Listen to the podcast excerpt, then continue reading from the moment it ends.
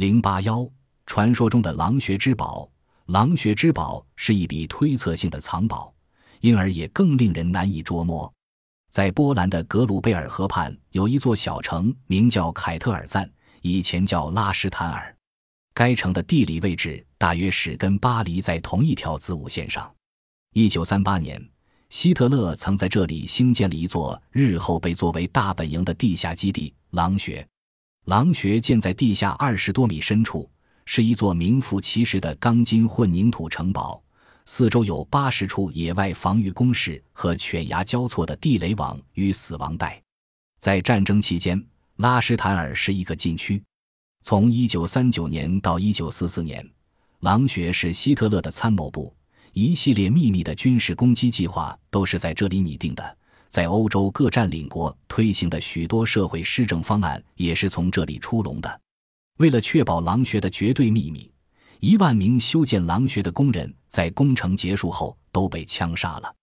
制定狼穴工程方案的工程师和设计师们也被送上一架飞机，载往德国西部。但是就在降落的刹那间，飞机突然爆炸了。关于狼穴的传说有许多，无论传闻有多么神奇，有一点是可以肯定的，那就是确实存在着一个狼穴。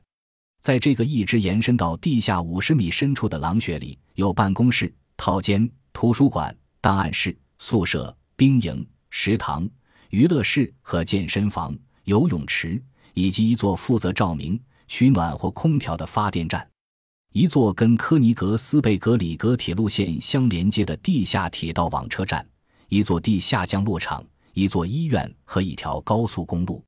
在狼穴里还有一座造币厂。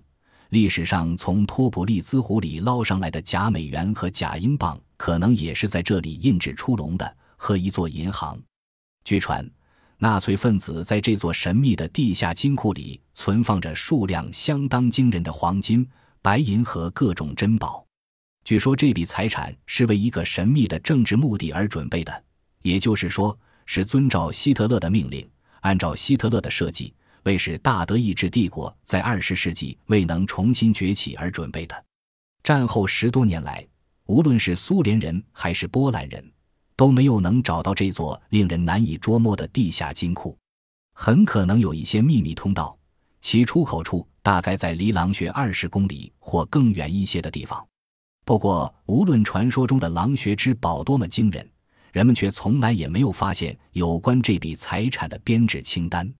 因此，可能完全是凭估计。如果确实存在狼穴之宝的话，其价值可能将高达几十亿法郎。